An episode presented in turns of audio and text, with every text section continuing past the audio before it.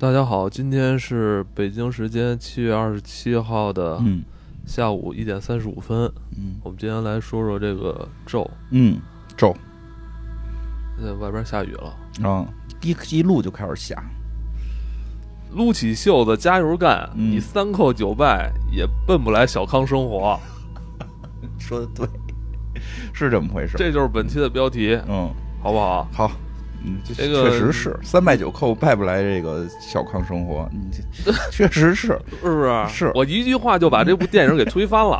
我刚开始我就跟你录之前我就说了吧，嗯我不想说这句话。嗯我说完这句话之后，肯定会打破很多人内心的这个嗯，构建出来的这所谓这个一个精神世界。嗯，但我相信这个世界还是唯物的，嗯对我们都是唯物主义者？我们都是唯物主义。自己美好的生活，这个富足的生活嗯。是不能通过这种什么拜神求仙对。得来的。对对对，就算你精神信仰想找一个这个好点的信仰，你找一个正经的、国家认可的，可别信这些乱七八糟的，是，可别信这乱七八糟的。咒这电影吧，嗯。这个之前有朋友向我推荐，嗯。金花姐让我看，啊，完了我不知道什么意思。我说怎么这么一个这么恐怖片，大家就极力的向我推荐啊？啊，我说是是，我长一心眼儿，先查查。先查查，结果一查不好，我操！看到一些别人的老师的评论啊，嗯据说是他好像这电影那个导演挺坏的啊，嗯我觉得感觉就是说，就看完特晦气。嗯，没事儿，我就破解。说好像这电影好像是在把这种这个诅咒诅咒好像是传播给所有看的人。对对对，他这个故事的这个整体梗概里确实是有这一个部分，是吧这个是真的。就我觉得他这有点突破了故事里跟故故事外的那种界限了。嗯，他试图好像在向观众传递，嗯啊，我已经很明显了那种感觉。对。当然，那个我孩子，我看完之后，你觉得你觉得怎么样被诅咒了吗？你孩子我孩子说那个，因为我孩子也大概看了看，我孩子说《午夜凶铃》不也是这样吗？嗯，还给我举了还有一个什么游戏，什么七日死，因为我喜孩子特别喜欢玩这类的恐怖游戏跟这类的恐怖小说。恐恐怖电影说说这个这个诅咒大家的这个事儿，就是在我们恐怖界非常流行啊。一直就有，对啊，一直就有，一直有，还有那种我我孩子还说还有那种歌，听完说之后你就死。他说我全听了，你看我现在活的活的不是挺好吗？就啊。对，以前就是，呃。互联网初期，这个中国互联网初期，就是有很多传说啊在 QQ 上，说什么死死亡歌曲，对。说听到的这个人很多人都死了，对。听完就死了。对，说你得赶紧分享出去。那你这我说，哎呦，那我这么说，爸爸确实小时候还收到过信呢，啊，就是也不知道哪个漂笔友寄漂流瓶，信，不是，哦就真的只哦写的信。只写信，就是没写来源，但是寄给你一封信。对。我我也说过，我也说过，啊，就说的你被诅咒了，你必须得赶紧印七封，然后七天之内给撒出去有有，有。放寄寄不记名寄给别人。我我们那边，我记得我们学校有有一那个就是西城区人定湖哦那块儿，我我小时候在那边，人定湖那个那个那一人工湖，嗯。那湖湖周围有好多那种信，嗯，就是谁捡着算谁捡。着啊，你们捡捡。就是有一次，我特小，大概六七岁的时候，那次真给我吓着了。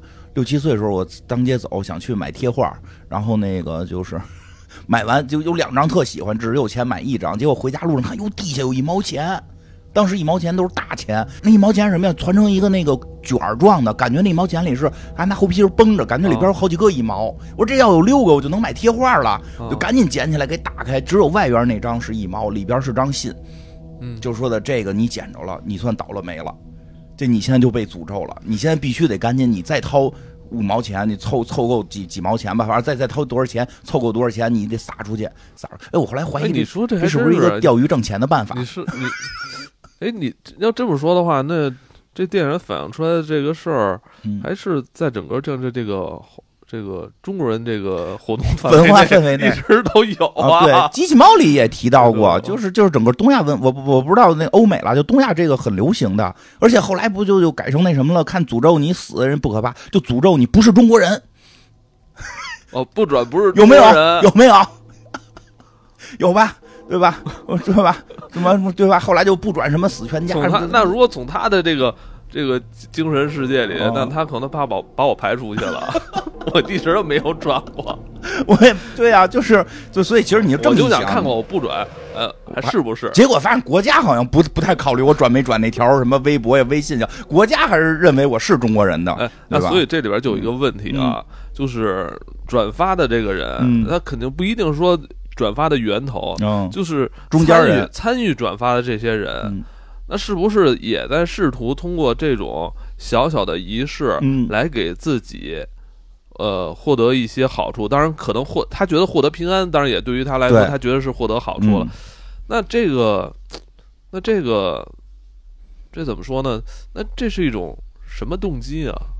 就是还是我我觉得几方面，第一，就其实谁都不愿意添晦气，嗯，咱都知道，咱咱也都唯物，但是春节没有见面说不好听的，啊，对，说咱过节不能说那不好听的，对吧？咱过节就是说，咱虽然唯物，但是过节谁是哪朋友来了之后说说难听的，你也不乐意。就小时候就过春节的时候就不能说死这个字，对对对对吧？对对别管你是说不是说啊什么谁要死了啊或怎么着，就是说你不能出现这个字。，对呀、其实这也能理解。那大过节的，就就尽嗯尽量不晦气嘛。嗯但是呢，就是不，即使我们不深信，我们也有这些文化传统，就是说喜庆的时候不说这些晦气的话。但有人可能就是说信的比较深，或者说心里被影响的比较大。但是这件事儿还真得说一下啊，这个被影响大了，确实可能会影响到现实生活，因为他有很多心理机制问题。比如这心理机制就觉得自己哎呦被诅咒了，不行了，这回考试肯定考不好，完蛋了。但我觉得，就如果你觉得这件事儿不好的话，嗯或者你老想不好的事儿，其实你的人生确实会走向不好。就是最简单的，就就叫像我孩子现在他们参加考试的时候，就是你考试之前必须得调整好心态。比如考试之前被诅咒了，他特信，哎呦我不行了，我肯定考不好啊，肯定你你现场考试发挥一定受影响，对吧？这这这肯定的。我们家孩子这这个没到这次没没有没有受这个影响，可能也是背水一战。对他那倒没有，就是 他是那个他是什么呀？他是临考之前就闹。闹上蹿下跳的闹，连哭带喊的闹，然后闹够了，考试就好，他就发泄情绪。所以说这他把这个情绪发泄给你、都他妈发泄给我了，跟家里一哭二闹三上吊的。哎，但是你把这个情绪发泄在你们那什么王者荣耀格斗大赛上，然后得了一个第一，对我都发现给打梁波上头了。就是就是，这都是同一时间线上的事儿，确实是，确实是我跟你说，呃，就是就是这，所以这东西也不能说，就是说咱们就说都是唯物的，这这这个确实唯物，但是这事儿心里会不会受影响？其实会，所以我觉得有朋友可能看完这个片儿，比如说心里容易被暗示的朋友比较严重的，确实会有这种情况。如果被暗示太严重的话，就想想想我刚刚说那句话，对，对。然后这个我们这今这这期我们可能也会解读一下它这里边这些妖魔鬼怪呀、这些这个这个这个民俗的源头。然后大家要是能从中间，你觉得有有一些什么摆点什么东西，你家里能高兴也好。你看我家里也摆，我家里也摆，就我家里老拜 摆那个什么印度邪神，不是，我跟你讲，一会儿我跟你讲印。度性爱神是吧？嗯，也也不算是吧，就我摆那个大象脑袋，就嗯就专门克制这个的。我我回头一会儿给你讲讲，就我摆这，我就看这片儿特不怕，我就把这我这把我那 pad 搁在这个反正你是一个旁边儿，你是一个挺挺喜欢这个叩拜的人。啊，对对，我有这个爱好，但是我确实是内心有唯物，就是略有矛盾吧，因为特别好玩儿，就是一会儿给你讲讲，对吧？那其实嗯再说另外一个，就是大家比较关注点啊，就看过的朋友也是跟我说说特别恐怖，哦但是我啊我我昨儿也跟你说了，嗯我说我看这些恐怖片儿其实。都不太恐怖，或者说嗯近些年来，近三五年以来，我看恐怖片就完全没有代入感。嗯呃，因为我觉得现实中可能有更多需要让我担忧、呃对对对焦虑的东对西，对，比如孩子考试考得好考不好，你看今儿我考好了，我对这片儿一点都不恐惧，是吧？就有很多是生活的方方面面吧，就是是是有一定生活压力的，有生活压力有生活压力。而且我觉得就是是这个生我自己生活的这个某些层面，嗯可能我面对的压力与恐惧要大于这个电影所要传递的，是的，所以我就不是特别特别不是特别，我觉得这么说吧，你说现场看的时候，其实我也缩小了，离远点看，是，就是说你画面上的那种刺激，那种刺激是肯定会有的。如果你没有，可能你的这个闪可能神经出问题了，神经可能也出问题了。这个这没开玩笑啊。对如果你看到那些你那种声光电给你投射出来的那种感觉，如果你毫无感觉的话，那你可能也应该查查。对，是的，因为我们从进化过程中必须要对危险做出反应，对啊这是肯定的。对啊，但是那个你说后怕，一点儿不后怕，不后怕。不一点儿都不后怕，我一点儿也不觉得因。为我因为我相信自己的生活，我们嗯所有中国人的生活是不能通过求神来改变的。你说没错，求神信神都改变不了我们的生活。是是这么回事儿。这个这个，而且咱们国家其实说白了，一直这个宗教信仰并不是特别的这个重的这种国家，对吧？这个从来也没有我们国家中应应该我我我对历史了解，从来没有出现一个就是说是一个宗教性质的一个国朝代，其实都没有过。就是说大家必须信一个宗教，其实没有，对吧？我们主要还是这个这个呃实际一点儿。这个就是，所以就是说我，也是，我也是实际，对吧？就说的那些什么神啊，什么，我觉得是个神话故事对，神话故事。我觉得他如果你说他真存在，那你现在让他出现，对不不害怕，是吧？对不害怕，？就是这个东西，呃，你要，但是我还还是要提啊，有关恐怖感这个事儿。嗯。昨儿我也跟你说，说，我觉得他，我觉得他这个咒嗯。跟咱们前两年就是没上映的《中邪》之间，可能嗯。差着十个潜伏吧。你更喜欢那个我更喜欢中邪，嗯。中邪我真的是被吓了，是因为看着特真吗？因为这个说说个原因。几年差不多有三四年前吧，嗯咱们应该是受受邀啊，嗯这个中邪的这个看过，这个这个发行方是让咱们内部看过，嗯，我不知道那版是不是最终的那个院线版、啊应该是。了吧？我觉得是吧？那版其实挺已经挺唯物的了，啊最后，啊，对嗯我们是求得回折了很多了已经得要求得维物一下。对，但是我觉得那个中邪是真的吓人，嗯，那个中邪是真的吓人，我也不太我真的吓人。啊，就你后怕是吗？我我觉得那几里边那些人都是怪人，哦哦，多少有点明白你意思了。你怕你沦落到那个村儿里，啊，这种害怕那可能存在，这种害怕可能存在，就有点看我跟跟我看 U 型转弯觉得特恐惧似的。我操，我到那村儿里边儿，那怎么办你？你知道这是乡村这事儿，其实离咱们并不远。对啊我听懂你的，你怕的不是鬼，他是人吓人啊。对呀、中邪那片儿其实核心是人吓人对啊。但是当时好多人都觉得人吓就是人不可怕，你知道吗？就是人，当有人摆出一个局要诚心哎，吓你、整你的时候，嗯，这是最吓人的。我对，实际我觉得因为你知道这因为你知道这个人是一个活生生的人，然后但是他现在要装神弄鬼的搞你，嗯，这就是相当于把我刚才说的，你可能不存在的什么神神鬼鬼就摆在你面前了。你而且你没法防，因为你看你像这个像他这个咒里边这个，为什么看我一点都不害怕？我知道原型是谁，我也知道怎么克制他，对吧？我家里摆几个像，我就一点不害怕了，对吧？但是那个你说真是人要弄你，你摆什么像都没用。哎，我就不说这片儿是发生在那个是台北市还嗯是是还是什么什么什么市啊？啊，高雄市高雄都不啊不不知道啊，但是就现在这时时间点，你觉得还会有那么封闭的一个山村吗？这事儿不好说。我我跟我跟每人不得给他测一下吗？对不对？就没有不可能再有这种真空地带了，嗯，这种环境是不不存在的我跟你说这么说吧，啊！我觉得在在在咱们大陆啊，咱们大陆肯定是这个不这个不存在了，都可能不可能肯定给剿灭了，剿灭了，给剿灭了。每每村儿都每天不隔三差五不得给你测一下吗？对呀、但是你你能说哦，你们这些哦，这我们不能测，我们现在要举行举行一个仪式，外人不能来，不可能，不可能，不可能你。是不可能。对，但是但是但是就是说，所以说就是在这个台湾省确实不好说，因为哦他们的这个信仰确实出现了一定的这个问题。其实这这这个，因为我因为我太了解这些事儿，确实他们我就这么说，有一个令我最震惊的一件事儿，就是我第一次突然发现这个这个这个三观不一样的地方，就是原来我看吴宗宪主持过一个节目吧，叫什么好像什么猜猜猜那个，那里边就有一期就是说现在来了几个人，你们猜这哪个人是真的？就是他跟他跟他自己说的这个职业是真的。就是他是真，他说的话是真的吧？反正有有什么律师啊、医生啊什么的，有一小孩儿说自己是三太子，然后就是那个能伏击，是是他的那个是那个哪吒上身三太子什么的这那的。我一想，这肯定是假的吧？这个肯定是假的吧？结果人最后公布他是真的，我当时都震惊了。我说这这 就是他们就是真的认为认为就是这个上身这个事儿是真的吗？就是后来我看了特别多的这个一这个台湾的一些不是你不应该问他是他归哪单位管啊？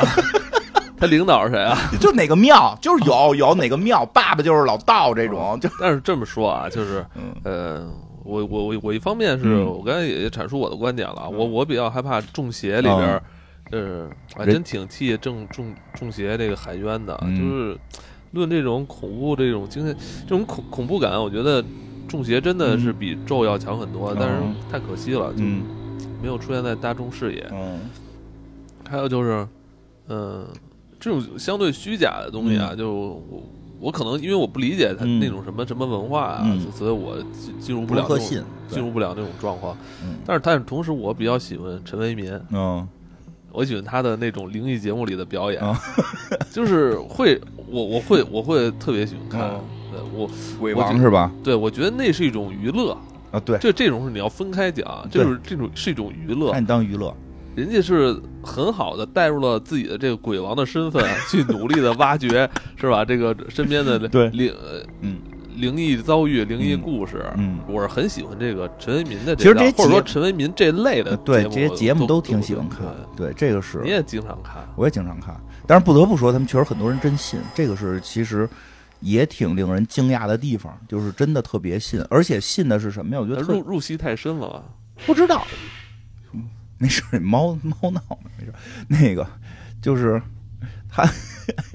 他就是信吧，就是我我特别惊讶的点在哪儿？就是这个确实，我就大概说说这个文化的一个源头，其实比较复杂。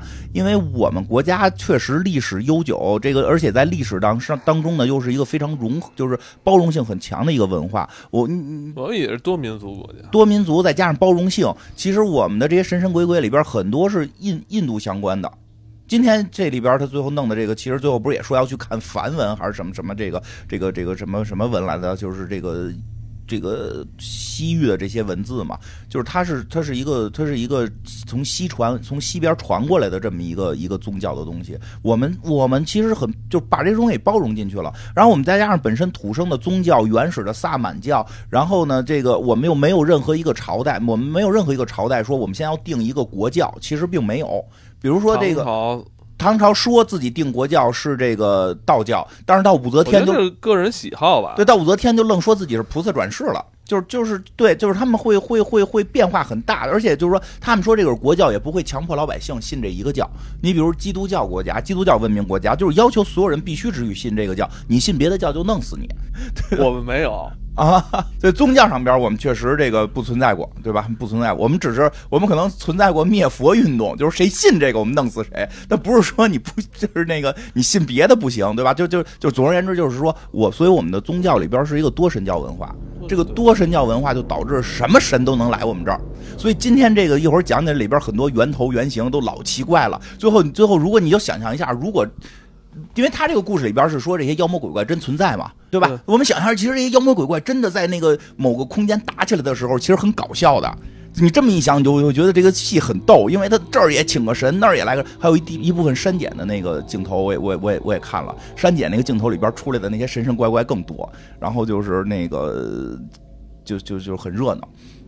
你可以想想，可能可能这些这些神语言都不通，这些 神魔语言都不通。这边这边说古代汉语，那边说什么佛教的什么这个梵语，中间还弄一翻译给他们翻译。不是，我觉得这个好像在东亚地区，尤其在日本跟韩国更甚哈。呃，韩国那个就是信的乱七八糟。韩国的那个是是是已经成集团化的那个那个特别恐怖。我觉得这最最近那个谁，他们那个日本那前领导人出事儿，不就是说跟这邪教有关吗？他妈信邪教。对呀、而且之前日本不是还出过一个那个地地铁投毒事件，也跟邪教有关呀、他那个是很，但是他那个什么，他那好多就是现代邪教。嗯，这个这个这个，台湾台湾省这边传的很多是这种古代的一些宗教的一些变形，但是我听说啊，我我只是说听说，我也没有看到，说实际上他们现在也有些现代的这些教在起来，比如有信邓丽君的呀，这个。而且也提到说，他们就就就是这个这个最后信邪了，信跑了，信的根本跟宗教就已经没就正式的宗教没关系了，好像也出现过供一些什么这个不该供的人什么的，就就非常奇怪。就其实就是迷信有一个非常不好的一点，就会让你。哎，是哪个相声大师说的来的？迷信迷信就是迷迷糊糊你就信了，然后你就忘了你的理智了，就会干出非常多这个违背违背人理人理常这个人常人常的这个，搁这就行。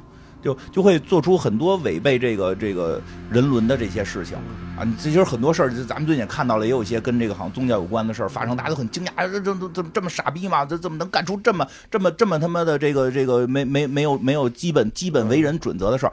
他一旦迷信到那种程度，就这样。那我就特别想问问他那你说这两年这个新冠疫情这么嗯严重，嗯然后在这种这这个病毒这么猛烈的嗯状况下，你们不害怕吗？然后还去害怕这些 什么所谓不出现的一个 什么你都嗯不知道的什么一个神鬼？嗯啊，这个片子是拍的是恐怖片，但是你看里边那些人，其实他们不是害怕，就是那个村里那个人，他们不是害怕，啊，他们是在供奉，那个状态是不一样的。我觉得就是他们想通过供奉来获得这个生活上的这个富足，对不劳动、对，不工作、不工作都会变成傻波一。工作不积极，整天就是问题整整整天就是三叩九拜，嗯，搞这些没有用的东西。对呀、国际国际歌没有传唱到他们那里，对吧？这不是没有什么神仙皇帝，你有就是什么可可拜的，靠的就是自己的双手，对不对？而且我跟你说，还有特别关键一点，八就是我小的时候，我看过一套纪录片，那会儿忘了，好像学校组织的，就是一定要去看的。和那个好多电影之前也会放，大概二十多分钟。我这个前些年我还在网上找着过，就是中国关于咱们那个大陆关于破除封建迷信、打打就是打倒这些神姑神婆的这个一个纪录片，就演他们的所有的这些巫巫术是怎么实现的，比如什么空中抓鬼，什么什么什么水里捏血，什么啪一喷一喷水，然后咵出一鬼字儿什么的，其实都大部分都是化学反应。其实我觉得是不是这个魔术师这行业得就是对对对得规范一下？就这些人，你你你明明是搞魔术是吧？你其实，在古代江湖的话，魔术、什么骗术跟这个算卦、戏法，它这就是一一伙的，就是一块儿的，它演变出来。有良心的，我就告诉大家，我们这是变一戏法；没良心的，就拿这出去蒙钱。嗯。啊，就就就这个，因为当时我觉得我是因为受过这个洗礼，再加上后来这个受过这这这通骗？不是没被骗，是国家的那个纪录片让我看，就如何破除这些封建迷信啊。一个是这方面，我对这个封建迷信的这些手法我都非常了解，能破除。然后再加上当年的这个司马南老师这个大量的去解读这个，不遗余力的是吧？对对对对，不遗余力的这个不遗余力的是这个破除封建迷信，破除封建迷信还甚至还上那个小崔说事儿，对，上过小崔说事儿，上过我爱我家。啊，对吧？什么手指定电风扇，这我后来都学了，对都就那个那个弯勺子什么的，全全学了。然后再加上后来我又本身对各国宗教神话特感兴趣，就是就看了好多相关的这个书之后，就是就慢慢就真的就不太会，就是。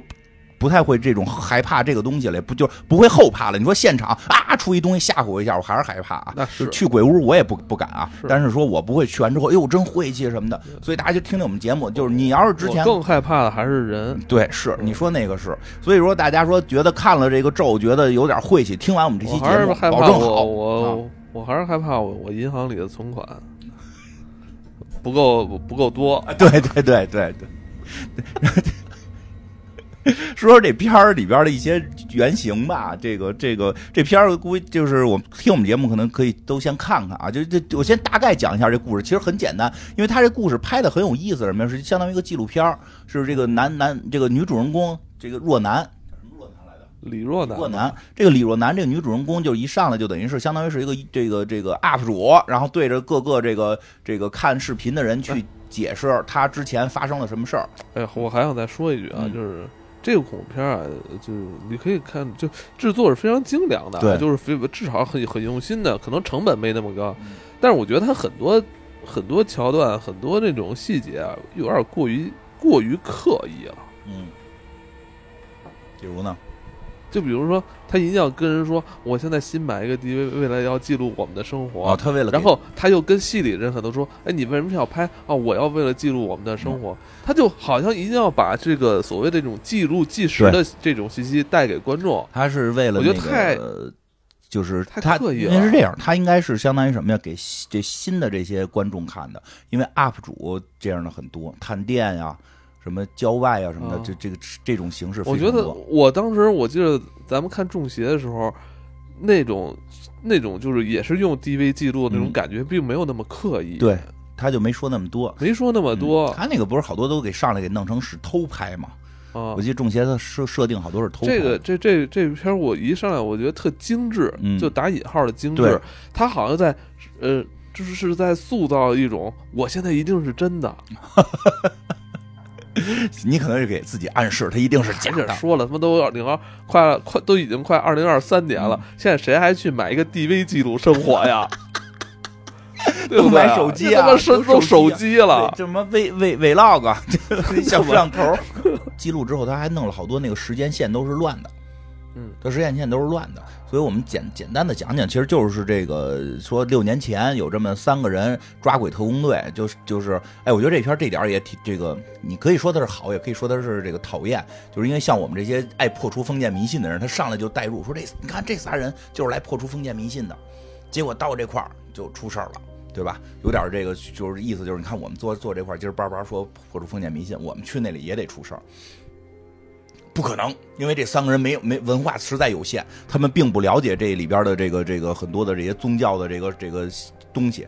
他们就说什么呀？说这个几个点啊，我就提几个点。这个第一就是他们说这抓鬼特工队说我们现在说在这个农村有一这么一个呃神秘的地道，说这都不让进，陈氏祠堂不让进，祠堂里边有一个秘密地道，然后我们今天就要来这探险，破除封建迷信。回老家，回对，而且是这个两个三个人，一个女孩俩男孩嘛，说是这这个两个青年嘛，这两个男青年的这个老家，说那就回去吧。其中就出现过一个事儿，说这咔车就开着车半截儿，车给这个抛锚了，就就卡住了。下车一看，那车胎底下别着一个佛像。哟，佛不让想让他们去，哎，其实这就有很多解读啊，这有很多解读，说这什么意思？说这是不是这就这是开始是不是一个正正义佛？哎，这我觉得这是个正义佛，这是个正正义佛，正义佛像，别去，别去那那里边的我都打不过。对，我跟你说啊，这个确实是这个，据说这也是台湾省的一个特色，就是他们叫叫什么来着？好像就是弃养的佛像很多，说因为层！对，就是层出不穷的这种新的这些更刺激的、更奇怪的，就这么说。你说中国，咱们之前说中国怎么可能会信古曼童这种东西呢？对吧？之前咱们专门有一期付费节目讲过古曼童，古曼童最大的古曼童是这个什么？这个哪儿？这个泰国的一个将军的孩子，这个做。我说那你你泰国将军干到头成泰国国王，不是也是来我们这个大明朝这个这个朝拜的吗？对不对？你说你们再厉害，你将军儿子你干得过关平吗？对吧？你又打不过关平，对吧？你这这就不厉害，我不理解。但是这个东西什么？它邪性，它给你往邪了说。说你说这个啊，你因为咱们这个寺庙也好，道观也好，正规的啊都这样，人家不会跟你说你就多捐钱，你就能你就能多挣钱，绝对不这么说。说的就是你多捐钱是是你的这个善心，就是给你这么讲。这东西听着不刺激。这东西如果变成说，嘿，你今天在这儿捐一升血，明天你来一个亿，这任何正规道观、佛寺都不会说出这种话来，但是这邪的就能说出来。当然，在这个时代，大家其实都有点想奔着邪的来，对吧？奔着邪来就刺激。所以说，哟，你看我天天供这个观音菩萨也好，供这个如来佛祖也好，这个让我又得这个初一十五的吃素，又得又得这个这个呃心心怀善念，又不能动气，又要慈悲什么的，而且最后折腾半天。这个之前我特早去白云观，我听那个。大道长说的，说叫什么修桥铺修桥铺路，双眼瞎，杀人放火，那个儿孙多。就这这种传统宗教其实不是那么就是现世就要给你还给你东西的，对吧？而且就是让你知道，现在干好事儿都是也是要吃苦头。对，你是修桥铺路，双眼瞎嘛。当然，他这是一种比喻啊，就是说在这种情况下，你还愿不愿意做好没错？，对。最后那大道长说：“那你为什么瞎？那是那是那是光明照瞎了你的双眼。”说老夜里苦读那个诗书，我操！说为什么你用杀人杀人放火，子孙多，子孙都是讨你命的鬼，对吧？都对吧？这 这还有后话，就是这个道道长说的啊，不是我说，但是这意思。但是现在这个已经不流行了，你让你信这个，谁信啊？就得信那刺激的。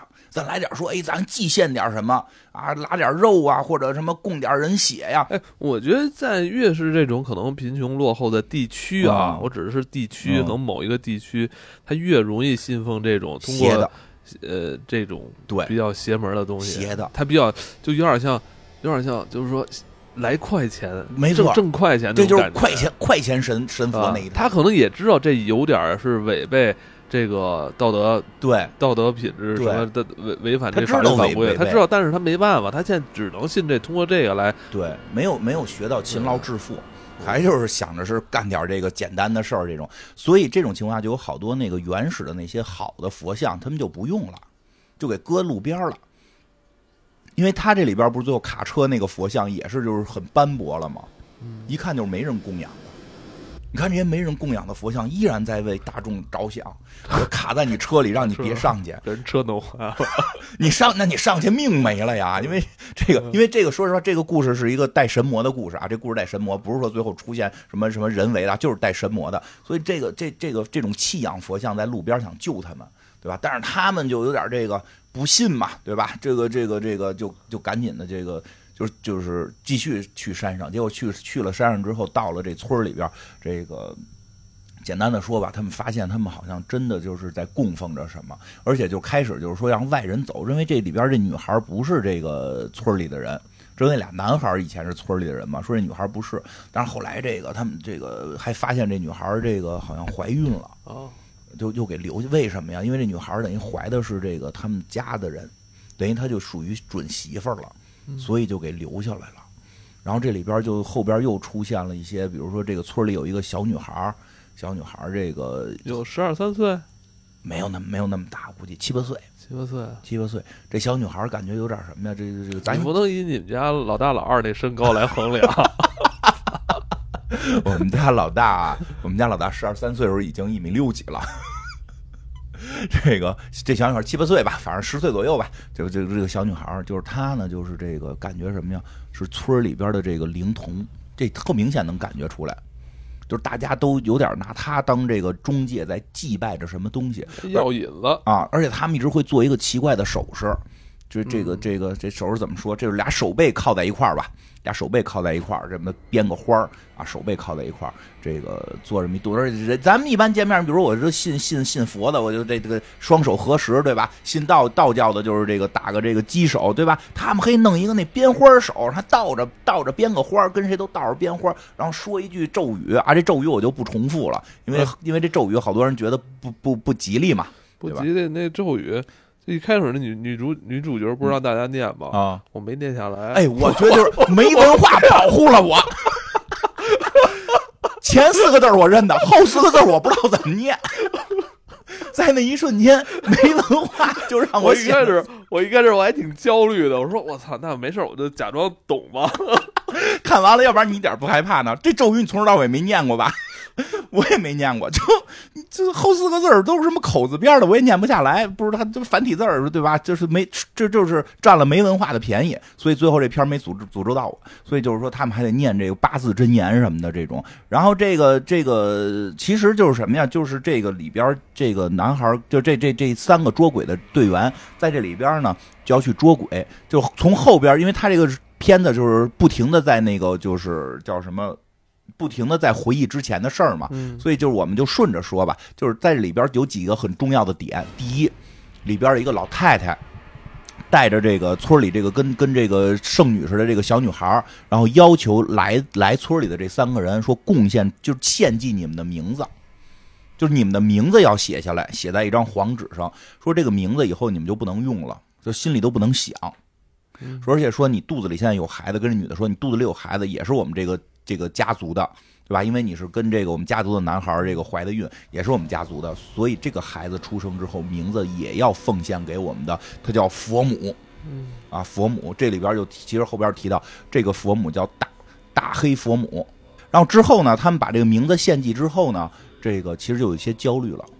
虽然这三个人说都不信，但是在这么一个氛围下，这点我特别能体会到。就有的时候这个氛围啊，确实会影响你。对对对，比如说有时候我去这个道观里边，那音乐一响，梆梆，那钟一敲，然后那个烟雾一缭，让我们心情感觉可能就是会有一定的这个这个这个净化的感觉。就人会受那个这个声场啊，包括气氛的一种影响，会做出不一样的这种改变。没错，你看之前那不是很多那个深入传销组织那些记者嘛，他说害怕出不来，不是说害怕被人识破，他害怕可能会被洗脑，也成为那帮人。对。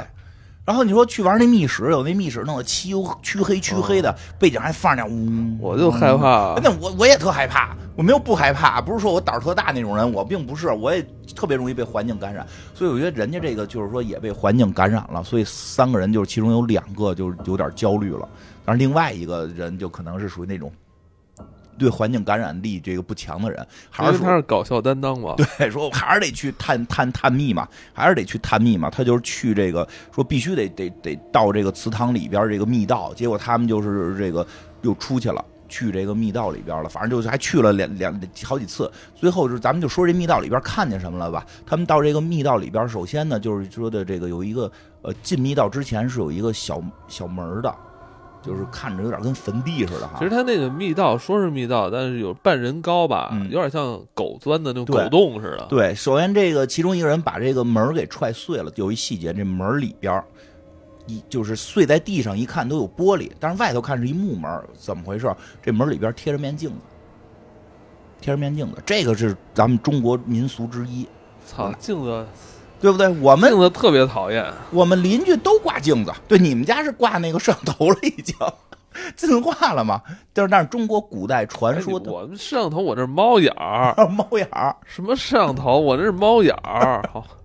嗯，我我没有反射啊，没有反射，那你只吸收他们的光。我这是反，我这是那个防那个防盗猫眼儿，不一样。对，但是哎，你还说还真不一样，那是有功能性的。原先我们那个平房特别喜欢挂那个镜子，其实没有任何功能性，就是就是反射，反射就会反射，就会反射。因为呢，我们你会发现，其实各国文化对镜子其实都有某种特殊的认知，各个文化里不一样。你比如说那个这个吸血鬼，不是说照镜子照不出来吗？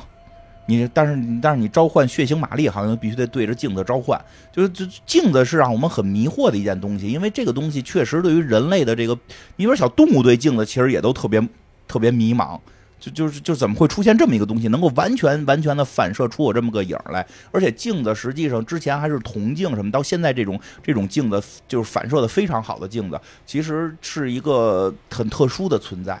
所以我们在后来就会认为镜子这个东西是有一定魔性的，有一定魔力的，它能进行反射，它能进行反射。所以这为什么这个，就刚才也说了，我们这就有时候民这个民俗里边，我们这个平房挂镜子，说实话啊，就是最早不是为了照邻居，就是说怕有鬼。一般有几样东西，挂一个小镜子。挂一个，那你有鬼不就把你这鬼人给轰出去去人家了吗？那反正不进我们家就行。那人家家也挂一个呢？他们家也挂，那鬼就在中间被罩住了啊，正住了，正住。他们家我不挂那是他们家的事儿，所以我们都是尖尖都挂。那个最后就在院中间。谁明天那个给你那儿抛屎，弄弄弄狗屎堆狗屎到你家？嗯，行。然后这个镜子这个东西，我们民俗里边认为，你看还有那什么，咱们《西游记》里边照妖镜。就民俗里是有照妖镜这个宝物的，对吧？托塔天王拿着照妖镜能照这照那个，所以这个镜子确实是一一般我们民俗里边会挂镜子和和桃桃木枝儿，如果更讲究的挂桃木剑或者挂这钱边的剑这种，就这几样宝物一般是这个镇宅就能用上了。它这里边挂一大镜子在这门里边，其实是有含义的。这细节不知道大家注意没注意？是有含义的。就里边关这东西啊，他们自己也知道不是个善茬他拿这镜子要挡回去。当时这人啪一脚给踹碎了，这东西就出来了。这出毛病，这整个这故事出毛病，出毛病在踹踹这个的这人这儿。哎，但是我突然发现，你这镜子防的是应该是咱中国的鬼啊，都防都防都防都防，因为因为还是那话，因为台湾地区它确实是已经信砸了，什么玩意儿都信，什么东西都来，什么都招，什么都招呼。这个我觉得也能震你，就就就就震上，就把这给踹了嘛。对吧？这个啊，对对，这这个开始啊，对，这是后来了。开始先是那个小女孩带这个女主角进了一个屋子嘛，有那个有有这小女孩带这个女主角进了一个屋子，然后这屋子里边这个女主就看到了他们供奉的这个神像了，就在在天顶上，就是有几个细节啊，这个一个是这个这个女主看到这从房顶往下滴血。然后抬头一看，上头有一个神像，这个神像的脸是一个大血窟窿，然后一直在往下滴血。这神像画的又很刺激，一看是一个女神，有胸部，然后这个身上绿了吧唧，然后这个我没看出来啊，呃，我以为就是一滩血呢，呃，不是，就是这个这个这个，你看这这这这有它的局部嘛，这这这哦，这个这这血盆大口这个这个娃娃是吧？嗯，对，你看啊。他是有一个对这个对这个佛像的一个描述，这个佛像的描述基本就让我断定了这个佛像是谁。我操，让你逮着了啊！就是他的脸，虽然这个不是脸吧？这就是脸，这个部分就是血窟窿，那是脸。人看着有一只胳膊出来拽着一个人头，哦，人头底下有一个盆，他另一只手底下接接了一个盆儿，对吧？然后身上写满了符文，还有好几个小孩抱着他，对吧？这个他的脸就是一个血窟窿，就是一个血窟窿，等于是从头到尾大家是一直就是开始是一直没有见到这个这个所谓的大黑佛母的脸长什么样。他在这个在这个房间里边是这个看到了这个，而且就是带他去的小女孩就就就就是心的特别杂，拿出了这个头发，让拿头发喂蛤蟆，其实这是一种类似于养蛊的方式，因为在中国古代这个五毒里边是有蛤蟆的，因为蛤蟆它身上的那个看过葫芦娃都知道，对。有一个有一个能够那个说贯口的蛤蟆嘛，大娃怎么怎么着，那二娃怎么怎么着，对吧？就是蛤蟆是妖精的一一大类，蛤蟆、蝎子、蛇、老鼠，呃，没有老鼠，呃，蝙蝠、蝙蝠、老鼠都有，就是就是古中国古代的五毒里边是有蛤蟆的，然后他拿头发喂蛤蟆，实际是某种这个蛊术的这么一个玩法，养蛊。啊，养蛊，但是上头供的这个又又不是这个，又不是什么中国苗族的这个这个神，就是他都给你来一看的时候没发现那是一张脸，我以为就是一个窟窿，然后让血给沤着。那是个脸，就是说，所以你从头到尾没看到大这个大黑佛母的脸。你会发现到最后结尾的时候，这个女主去接这个大黑佛母脸的时候，她自己戴着这个眼罩，她给自己眼睛蒙上了，因为她知道不能看，所以她他妈没看，她让观众看。但是她没看，她也扣死了。啊，他也扣死了，也死了，但是就是就是他没看，就是这个这个失策，他以为不看好就没事儿。嗯，对，那哪是啊，对吧？你以为那不接了就是事儿，对不对？这个这个，咱们可以就是这个呃，待会儿再讲这个原型是谁吧，因为后边还有有有有一定的关系。这个后来就是这个这个。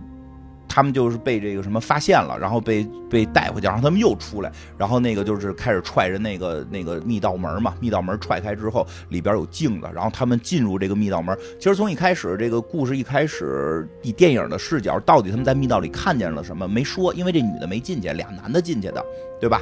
这俩男的进去的，女的没进去，直到最后结尾的时候，这女的才把在里边的很多视频拿出来。其实。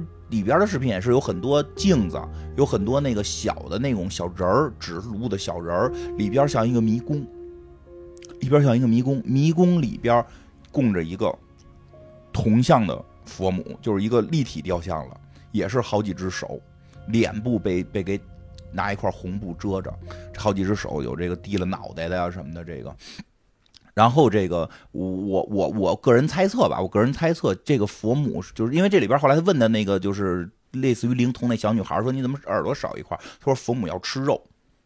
我们要吃肉，就是我是被选中的人，而且后来后来的故事就在于这个女主生出了孩子，就是六年之后女主生出了孩子，这个这这一段期间，呃不是当年就生出孩子了，但是六年之后女主是一个病才好，因为女主在这一次受到了巨大的惊吓，得了精神病，她的男朋友和那个另一个男士都死掉了，然后这个这个她精神病相当于康复之后，就是她的精神康复之后，她才去接到自己的女儿。把自己女儿接回家，故事的那个核心部分是把女儿接回家的故事嘛，对吧？就是接回家之后有很多细节的，一上来就跟女孩第一件事儿，把女孩带回家干什么？教女孩你叫什么名？我教你写你的大名啊！你忘了前头他妈说了，你他妈的献祭这名字是献祭给佛母的吗？你在任何地儿不能提这名了。他在这地方特意要让女儿。哎，那说给我改名行吗？可以，其实是可以的。其实是可以的，就是名字这个事儿，咱先说名字这个事儿。名字这个事儿吧，在各个文化里边都特别重要，都是一个最简单、最强效的魔法。就是在那个，就是比如在基督教文明里边，你不知道上帝叫什么，耶和华并不是上帝的名字，只是一个上帝的一个缩写，而上帝的真名你是不知道的。而且你打败魔鬼的方法之一就是喊出魔鬼的名字。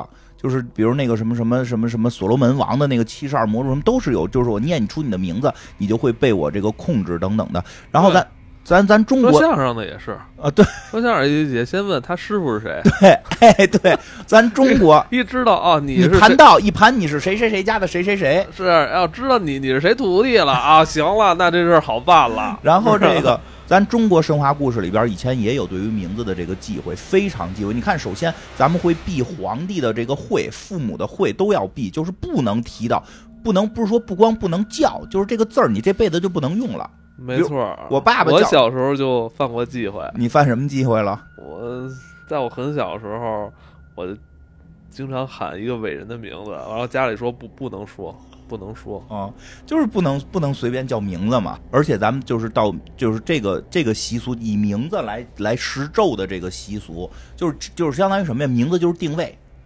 名字就是定位，咱们中国传统文化里边最著名的就是平顶山的金金角大王跟银角大王。嗯，他们不是有俩有一葫芦一瓶子吗？这玩意儿怎么操作呀？葫芦口一开，我叫你三声，你敢答应吗？对吧？对吧？什么孙行者，者行孙，行者孙，对吧？就叫名你就收进去，干嘛呢？定位呢？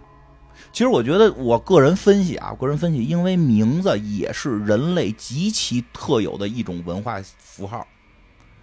动物界是没有名字的，我们是只是我们现在给动物起名字。你你琢磨，动物界之间，他们会称呼对方名字吗？他们会有名字这个概念吗？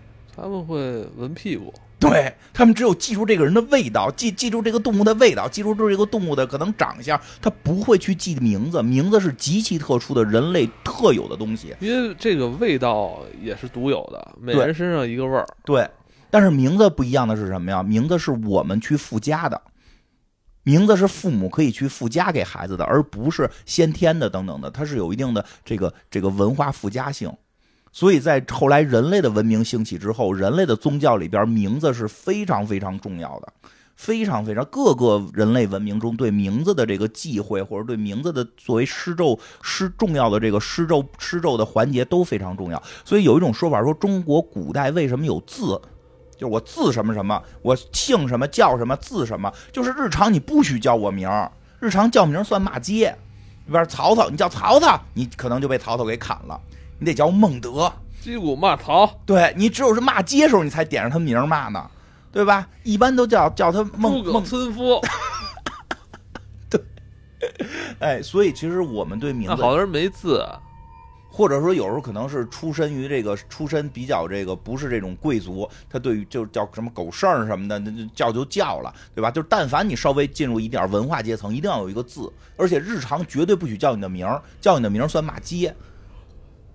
所以这个这个哎，不过包括这个文化到现在依然存在。就是我印象非常深刻，当我听到我后来特别不喜欢人叫我魏慎初，是因为我从小听到这三个字儿的时候，后边就是要揍我。哦，我经常叫叫你，对我就我后来就给自己起名叫金花，大家叫这个我会听着更亲切，因为我以前有个小名，我小小大家父母都会叫我小名。我小名跟魏胜初这三个字一点关系都没有，就是会叫我小名，就是叫我小名干什么呀？吃什么呀？好玩吗？什么习惯了，我就喜欢别人叫我大名，是吗？就是尤其叫魏胜初，你找我挨揍，就魏胜初后边一定接的是找挨揍，然后可能什么这个这个拖鞋就飞过来了，对吧？所以我叫这个时候我会有恐惧感。这个这个名字很重要，在各种文化氛围里，名字都非常重要。就是在这个都太。太信了，我就给大家解释嘛。我现在不信，对吧？所以这个，所以他这个名字一上来，这个妈妈先告诉女儿你叫什么呀，等等的这这这这些事儿吧。这个后来反正就是这个，我觉得剧大家可以去看，我们就就挑一些比较重点的要去讲的一些角色去去去提到。就是我觉得是什么呀？是这个佛母，由于之前他们把镜子踹碎了，这佛母出来了。佛母肯定不可能是那个人形啊，佛母是魂，就是可能是这种灵魂状态，佛母就出来了。佛母出来之后呢，我有一种感觉啊，他就需要小孩儿。他之前村里有一小孩儿嘛，对吧？有一小姑娘，后来他就这个这个女主的这个女主这个献祭的这个女儿叫朵朵，这朵朵就开始这个附身了，一会儿又他妈贴墙上吧，一会儿又啊乱叫吧，这佛母就好像就找上他了。但是里边有好多奇怪的镜头，比如什么这小孩这个这个顺着这个窗天台跳下去了，然后一会儿又爬上来了，拿着一把刀。你会发现佛母并不想杀他，佛母要想弄死他早弄死他了，但是佛母需要他，对吧？而且就是他过天台那段，我就就就从这儿可以先点几个，就过天台那段的时候，那个就是。为什么他一人去天台了？因为他跟他妈在这个回家的时候，有人找他妈说跟他妈说点事儿，说你那个佛像的事儿，然后他妈就让他自己让女孩自己找地儿待一会儿。这个人家跟他妈说佛像也特有意思，说的你那个楼上那堆佛像看着特吓人，能不能给处理处理？然后他这片什么意思？就他他们家邻居说他放哪儿的佛像？就是放他们家楼上。楼上啊，他们家楼上就是这天台上，天台上有一个。有一个小屋，后来这女孩，这小女孩不是这个这个跳完楼自己又回来之后，就进了那屋了吗？进那屋里边就看那录像机去了，就看那个以前在地道里拍的录像，然后这小女孩就就就上被附身了嘛，相当于就就就就那个中邪程度更大了。但是那屋子里边供的神是什么神？其实这个有好多人可能就是以为了哈，对，以以以为过供的是这个供的是这佛母呢，其实供的不是佛母。供的是谁呀？供的是各路神仙。我看底下有一小的像。你怎么看见的呀？这有门缝能看见。门缝，你就扒着门缝。扒着门缝看，我扒着门缝看这个 pad 里边有这门缝里边，门缝从这个 pad 的门缝里看见啊，大大小小有那么好几个，有的我也认不太出来。但是有一个呀，它比较明显，底下有一小的类似于菩萨，但是上头有一个黑脸的。长得凶神恶煞，窦尔敦啊，窦尔敦是蓝脸的，蓝脸的窦尔敦窦御马，对吧？黑脸的张飞叫渣渣，有点张飞那劲儿，有点张飞那劲儿。这是谁？对吧？好多人那个，好多人就就就就是以为这就是邪神的大黑佛母，底下不得是大黑神吗？还真不是。这个人叫迟梦彪，嗯，这人叫迟梦彪，是唐朝开国的一员将军。这个是是有有一个关于他的小故事，就是他在据说在呃，据我看的一些资料里边说，台湾地区对他的这个供奉还挺多的。这个好像在古咱们大陆基本已经不供奉这种小鹿神仙了啊。这个我觉得他在这片其实演很好玩，他请的都是净是那小鹿神仙。这池池梦彪干过什么事儿啊？这池梦彪据说这个在这个唐朝开国之后，有一次这个遇见了瘟神下凡。瘟神下凡说什么？就都请瘟神喝酒。这瘟神就说说的这个玉皇大帝让我下来这个传播这个瘟疫来了，让大家赶紧得点病。然后这个也不知道玉皇大帝为什么要干这个事儿。我操，他是四骑士啊！对，就是瘟神嘛，瘟疫啊，瘟神啊，对吧？这文化都是相通的，因为古代对瘟疫很恐惧。然后说这现在也恐惧啊，恐惧。这池梦彪一听，哎呦，一下就是心怀天下，这不能让大家在这个这个瘟疫当中这么生活，那这么生活，这个这怎怎怎么能长期这么生活下去呢？说那咱们是不是我得想办法把瘟疫给提前结束了？他怎么办呢？真是这人可以，他把他把这瘟神给灌醉了，然后他把那瘟神瘟神有一袋儿，袋儿里装的是瘟疫，他古代这么想，这袋儿啪往外一撒，瘟疫就去天下，他直接把这一袋儿里的东西全吃了。然后所有瘟疫都在他一个人身上，所以一下就中毒了，脸砰一下就黑了。他原来不是个黑脸，眼睛就鼓出来了，所以这个形象是黑脸，眼睛瞪出来，必须就是从那眼眶里瞪出来，就是他死时候的死状，叫迟梦彪。他等于是救了当时唐朝就的一场大瘟疫，就是就是这个传说故事里，所以当地就是就是不叫当地了，就是古代中国是在这个以防瘟疫呀、防这种邪神方面很信仰他。这里边就供着有这么个人。就供着有这么个人，底下就是一个这个底下我看着像是一个菩萨，也像是有菩萨，但是这些东西啊，就是相当于什么呀？房子是不是太太多太杂了？比如这些神之间就有点互相推卸责任，谁上你上啊？瘟疫你上，不瘟疫他他这不是病，你上 对，让钟馗上吧，对，有点儿。钟馗说我不懂外语。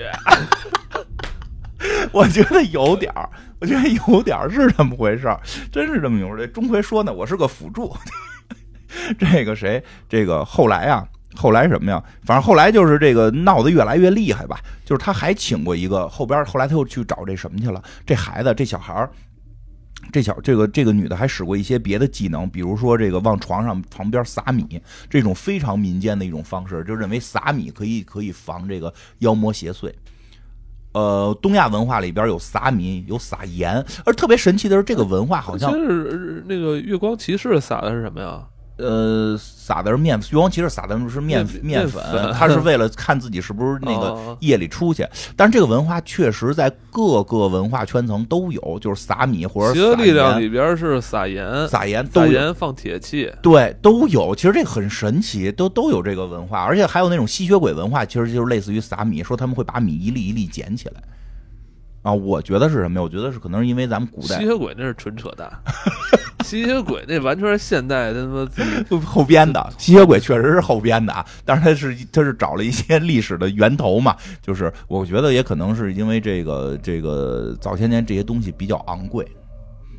你看，它一般就是米和盐这两种，这一般因为这种东西比较严，比较这个昂贵和被盐这东西盐是被控制的，盐是自古以来都是那个官官方的对，现在盐其实也是也是官方的，因为这不能放开。多少年都就没涨过价。对。所以你就发现，如果这东西常年不减价，它一它一袋儿，比如三块钱，那你拿到哪儿它都是三块钱，它就是三块钱。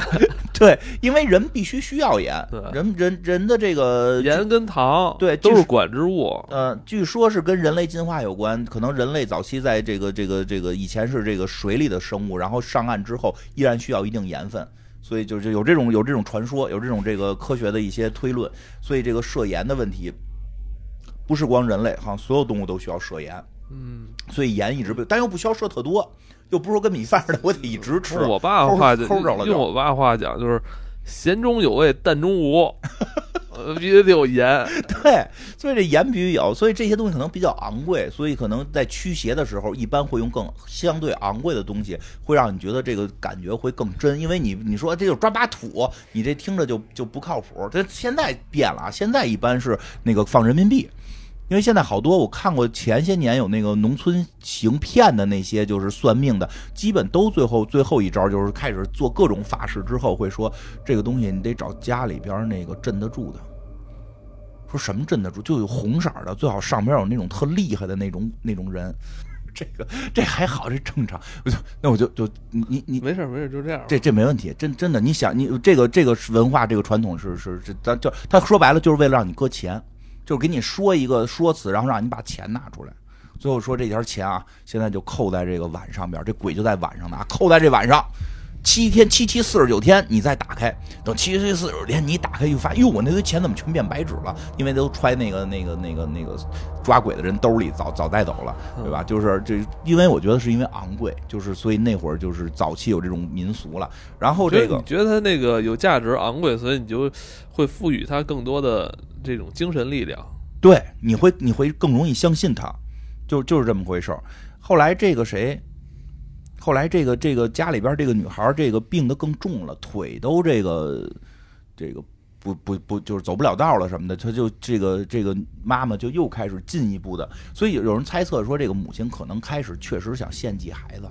一上来就让他叫名，就是之前这孩子没毛病，回来教完这孩子叫名，就是特别有一个镜头，就是教完孩子叫名，就听听见内屋就咣当一声，他们家又没养小动物，哪来的这动静？就是闹鬼嘛。后来就是之后当天晚上，这女孩就说这儿有坏坏，这那儿有那儿有那儿那儿有坏坏的。这女孩就开始一步一步的在中邪过程，然后这个都是从她叫了名儿开始。所以有人说，开始这母亲是为了让自己能够脱离被诅咒，把女儿献祭。而且这他，而且他妈还不让他养狗，对，对，还不让他养狗，因为狗是能够那个有时候是能闻出点东西来的。嗯，对，但是这咱俩个也够啊，咱俩也够他妈的迷信的。狗能闻出 T 八百、T 一千，S 那个那个那个那个科幻不科幻？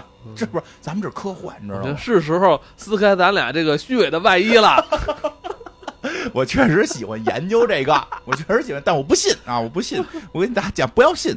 然后这个后来他又请了，我觉得特别有意思的是，他后来就是这个请了一个，请了一个这个神，找了一个当地的神婆跟神汉，请请神。哎这人也供着一黑脸的。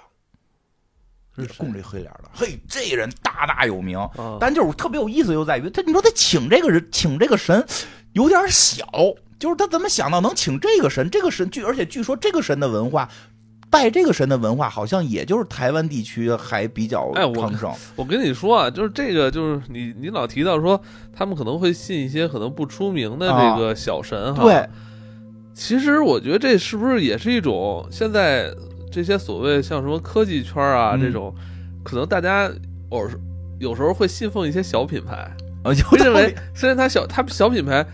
呃，它只是卖的便宜，哦但是它其实它性价比很高。我觉得什么呀？可能求的人少，他给你办事儿时间长，有这种可能性吧？我觉得就是大家可能对于那种大神啊什么的就已经有点麻木了，啊就是现在突然跟你说一个小的小的品牌更容易牌，信。这品牌小，不是不是因为它不出名，而是它很厉害，对就这种感觉。对我觉得这个有点像现在的对于那种拟物崇拜，是这么回事儿。其实很多这个文化是就都认为大品牌不好，是有变大品牌之后就他就是卖一牌子，这这是不一点都不好对，就跟。信神说，你说你信这个神，他是玉皇大帝，可是你哦想多少人拜他呀？他有功夫照顾到你吗？他每天得处理都是？你看咱信的这个，咱信这个就，专门管你这个，咱就咱们村四个人拜，就跟那个好好替咱们办比如说事儿。某些小众品牌，这品牌我告诉你，就是就是性价比高，他把费用全省出来了，让利给消费者。这叫垂直领域的深耕。哎，这个神就是垂直领域深耕。这个这个神是谁？这黑脸，嗯这个不是刚才那个了？因为它上边有有字儿写了是谁？周仓，嗯，周仓王爷。这周仓是谁？我就说这这确实找的有点小，这个神仙。这周仓是替关羽扛刀那位大哥，《三国演义》就有这个人。据说开始是个山贼，后来这个被关羽给收服了啊。对，在三国三国游戏里边，武力值一般是八十八十多呢，八十九、八十十八，对吧？就是绝对不会让他碰到九十，但绝对是九十以下的这个一级战力，使，周周周仓好使，很厉害啊，很厉害。周仓的这个崇拜文化，我就觉得确实现在在咱们大陆不多见了，但是我也确定这个东西在我们中国古代确实是有过的，因为有一部小说叫《隋唐演义》，嗯《隋唐演义》里有一段宇文成都抓这个武云照，就是这个这个。宇文成都号称《隋唐演义》这个排名第二的这个战斗力，除了李元霸，他就天下无敌了嘛。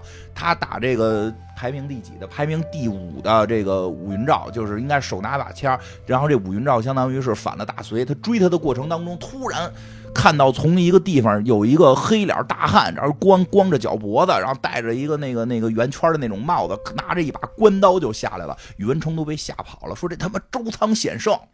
周周，但是大家觉得宇文成都战斗力可能得一百多，这周仓就八十九，为什么怕呀？就是那会儿大家对于周仓不是唐朝啊，因为这书出的时候应该是明这个这个清朝的时期，就是在那个时候，我们的文化崇拜里边认为周仓是这个是个神。周仓已经是神了，他的神话过程实际是陪着关羽神话的。如果你看那个，他是在一个大品牌下边诞生了一个小品牌，对，相当于戴尔旗下有一个外星人品牌这种，对对吧？人那个你你说你你关关羽那个那么忙关二爷那那那人家身居高位啊，，对呀、人家活着时候也是一大领导啊。人管得着你吗？哎，你就说你，你现在这你你你你默默无闻臭老百小老百姓，你你能跟人大领导说得上话吗？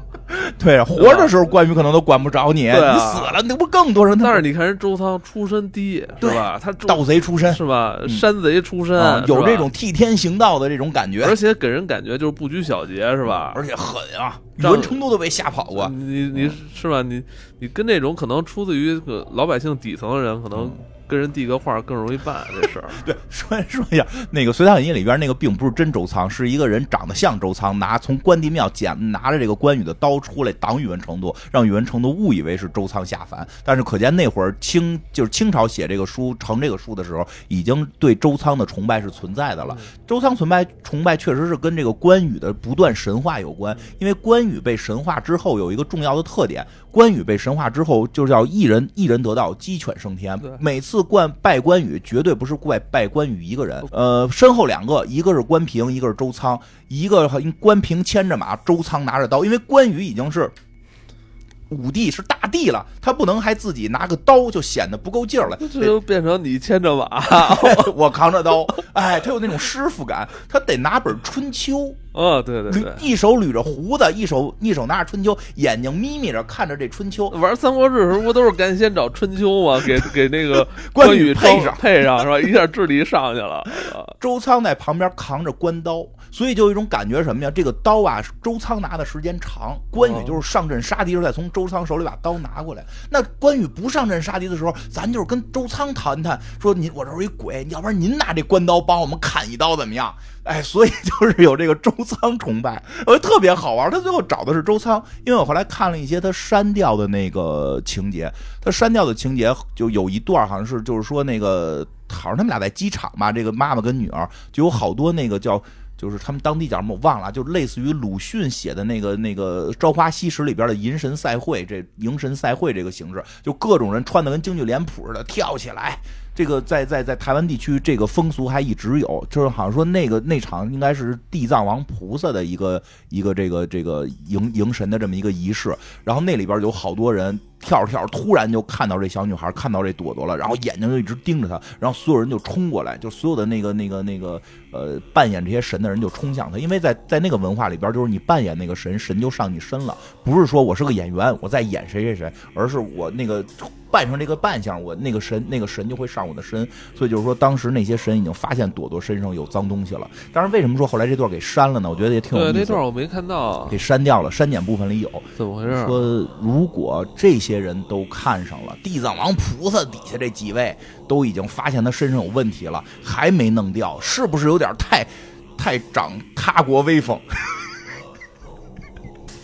因为他信的这是一藏传的东西，是这不是藏传，是这个从印度通过西藏传过来的，他还不是西藏的，西藏的是咱们，他不是说通过云南吗？对对，就是云南不是那个云云云藏也是云云藏那块过来的嘛，对吧？西藏也是咱们国家神圣不可分割的领土，但是印度不是，他是从印度走西藏过云南，然后传到这这边的，那他是个。印度神，那怎么着？我们怎么着？当然，说实话，地藏王菩萨也是印度神，但是地藏王菩萨的手下不是。地藏地藏王菩萨手下也是咱们之前那个讲那个，咱们做过一期付费节目，讲那个中国地府里边出现的七爷八爷，就是那黑白无常，再加上其他的几个地府的这个官，那些都是中国人嘛，中国神嘛。这中国神这几个管地府的中国神，还斗不过你一个。这个印印印印度神嘛，对吧？就就后来说，就是说，因为那个地藏王菩萨的那个仪式，说好像在说的民间是信仰非常高的。如果你说这个东西都镇不住他的话，都镇不住这个邪神，怕大家实在是不乐意。而且我觉得没道理镇不住啊！这这这神常年就跟那村儿那个那地地藏一会儿听听。说实话，他开始写镇不住是有道理的。就真可能镇不住这个，最后我跟你讲人大大大大这个大黑佛母多多狠，这个当然这周仓肯定是没戏啊，周仓肯定是没戏，所以没镇住。当然过程中说是这小女孩发烧了，然后那个这个神神婆说不能给七天七夜不能给她吃吃的，哎呦这这这本身就病了，你不给她吃吃的，她不就饿死了吗？但是说这个是什么神呀什么的，这都妈妈心疼。然后哎对，你该说这这个这这神婆他们这两口子信的是什么？周仓。镇不住，镇不住。对，而且关键还是告诉说，不能让孩子吃东西，七天七夜不不能吃，孩子不能喝水，不能喝水，这这扛不真扛不住啊。对呀，还好这个，我觉得大人都扛不住吧，扛不住啊。这妈妈想了个办法，你说不能吃吗？咱们给输液呀，自己学扎针给输葡萄糖，但是还是扛不住嘛，对吧？最后不是刚一输，然后结果就变变成黄汤了。对。就是这个，所以他还是扛不住了，因为身体里已经有了这个邪祟了，细菌啊，对，什么邪祟？细菌 啊，反正这意思吧。后来他因为还是得打，因为那个不吃的不吃饭不喝水，老躺着得褥疮了。对，你就分析的特科学。那眼睛里边有根红线，是不是那个什么什么寄生虫？红线，那我前两天不是跟你说，我我左眼不是也也啊？对你你那眼睛跟你前两天给我拍照片似的，我这我这一坨红线。对，然后这个说接着说，我眼睛我前两天不是给你看我白眼珠都他妈的爆了吗？对，全是血。是，其实就没休息疙瘩，那就是没休息好，眼内颅眼内出血了。剪节目剪的，剪剪付费节目剪的，剪付费节目都我得赶紧剪付费节目。你是被你是被付费节目上身了。对呀，是不是？是不是一道理？你熬夜剪付费节目，为的是什么？为的是你银行里有钱嘛？对，就怕银行里钱不多，对吧？这不是一道理吗？一逻辑，所以你眼睛红了嘛？你就上被上身了。最怕是付费节目也做了，然后钱没到，然后这个什么，这个这个，他最后还是给这小孩吃东西了，还是给小孩吃东西了。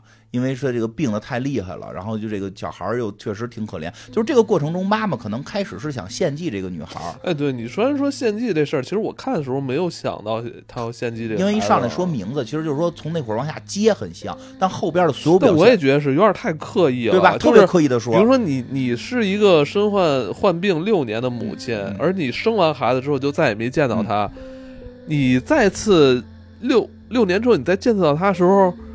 这是一种怎样的心情啊？嗯就是你不会给他接回来拉到家，先告诉他你的名字吧？还得写下来，让你反复念，这太奇怪了。他就是开始想献祭孩子。我觉得你你如果是这个六年没见过，你肯定是想跟他抱着他呀、或者带他去游乐场啊，哎，去游乐场最是吧？最合适。就拉着他讲故事啊，或者肯定是努力的去讲述这六年，是吧？我怎么回事是？我怎么回事，啊跟你怎么回事，起是吧？咱们今后啊，该怎么好好的他上来先教你写，还教他写字儿，一个字儿一个字儿都写下来。他就是开始想献祭，但是后来变了，因为这小孩太招人喜欢了，这小孩特别可爱，说话事儿，特特懂事儿比，我们家还懂事儿，特又懂事又疼人，说说不让干嘛就不干，是吧？？谁看谁爱。有时候还劝妈妈呢，哦就问妈妈：“您以前是不是也怕大妖怪，所以不要我了？”说话多那什么呀，哦那对吧？后来这妈妈就说的：“以后不会不要你。”那小孩一点没没有生气，没有说不高兴。你为什么不要我？我他妈这我你你都不喜欢你都没有，就表示特理解母亲。嗯所以这个亲情可能感染了他，他这个妈妈就后来就进一步的去去去对这孩子就无法放弃了。尤其这段，有些朋友会觉得就是说，这妈妈又给他吃吃吃吃饭，就是为了那个。就是为了让佛母打败周仓，这个我觉得也不至于，他干脆就别请周仓去就完了，对吧？他之所以为，是因为那个小孩就是一直饿，吃不上饭，最后说什么想吃蛋糕，什么梦见蛋糕了什么的，太听着太让人卖心火柴小小女孩啊了，已经。太让人心疼了。就是任何一个，别说母亲了，我觉得就是就是有孩子的人看到那句话，应该都是抵挡不住的。对吧？就而且主要是说，你要说一天，你比如说咱们明天要做个全麻，今天就别吃了。他七天呀，这不符合人类的这个常理啊，对吧关？键是那俩神婆还告诉说，你要给他吃了，我们俩就死。啊，我操，什么？这是道德绑架呀这这不是关键，这是一个自爆式的这个这个这么，说一千道一万，这是自爆式的技能。说一千道一万，还是周仓的战斗力不够。这要是上关羽爷，上关关老爷，这还用你直接过大刀砍，对吧？你这这这个这个周仓还需要得得得献祭几天，这个这个不不太行。当然这个时候就后来就是这个小女孩儿这吃了东西之后，这个神婆确实也死，这个神汉死了，神婆也死了，拍的还挺刺激的。我觉得那段拍挺刺激的，那神婆一直背着身挠自己，那这这这这个这个这个我都是快进看的，我觉得挺挺怎么挠后挠后背？挠挠脖子，哦挠脖子，因为这地儿你看不见呀。我这儿现在也长个包，老痒痒，老挠，也不知道挠破没挠破，照镜子都看不见这位置。我一会儿给你看看。嗯不用看了，这我们家以前我不帮你倒啊。我们家以前人这儿老对口疮，这叫我我爸说，就是你嘴对着的正中心长长大包。就说说话太多了，嗯，说话太不是，也可能是一说话一张嘴，那地儿老老老老老老当个轴动，给挤出个包来。就是之前这个六年，他这个朵朵生活在哪儿？他有一个寄养家庭的爸爸嘛。这个爸爸就是说自己听那意思是性功能好像不是特别，可能我恶意猜测了吧？因为他们后来问这个问题来的，就是他们就是个采访性质嘛，就问他来说：“那你为什么自己不那个？那你自己生孩子了吗？对吧？”咱们跳过这个问题。我我我通过这个可能我就，反正可能就要不然就他就吃应该吃点麒麟丸，对吧？就是他没吃麒麟丸，我给他推荐呀。就是他，但是他就后来就说过一句话，这爸爸说，因为我是寄养家庭，都是养一段孩子就还给那个原来家庭，都是说可能原来家庭父母有事儿，有可能得病了没法养，在我这儿寄养一段，所以我从来没有把一个孩子带大过。所以我就这次这个我我带的这个朵朵，虽然现在还给他妈妈了，但是我总感觉这里边有事儿，而且就是他其实也发现他妈不正常，给他妈举报了，要把这孩子给带带回到这个福利院。但是他这会儿又问了这孩子，这孩子说他特别信任他妈妈，特喜欢他妈妈。这时候，这个这个这个这个寄养家庭的这个男士爸爸就就觉得他有一个机会和一个孩子更更一起的完整的成长，所以他想去帮忙，他想就是想想想成为这个这个孩子的这个，他就要感怎么说来着？他要成为一个真的爸爸，就这种感觉，成为一个真男人，真男人。哎，他确实这方面确实还可以，确实是真男人。确实真男人，他就去调查了，因为什么呀？就是这个他们在那个周仓那个神秘，在周仓庙里边是想封印那录像机，就是因为什么呀？不是咱们开始说了，开始有一个在地洞里的录像，一直没给大家看嘛。那朵朵不是看了吗？看了之后，朵朵那病就更严重了嘛。所以这个这里边就是这个妈妈就说把这封印了，结果这爸爸就把这个录像摄像机给拿走了，把摄像机啊摄像机拿走了，回家去修复这里边的这个图像了。就到底当年那个死的那个兄弟俩在这个在这个这个村里边的密道里边看见什么了啊？其实那个画面也没什么呀，就点胳膊哎来回跟他们生化危机似的吧。但是就是说，但是东西有诅咒。谁看了谁就被诅咒。这爸爸在看的过程中就被诅咒了，一会儿掉牙吧，一会儿流鼻血吧。但是他说的，我有好多朋友啊，这个研究这些语言的，说听出这里边的这些咒语，就这里边这些文字可能是什么什么什么文字。说只有这个云南的一个藏传的这个密宗的大法师能够解读。他又去云南找这大法师了。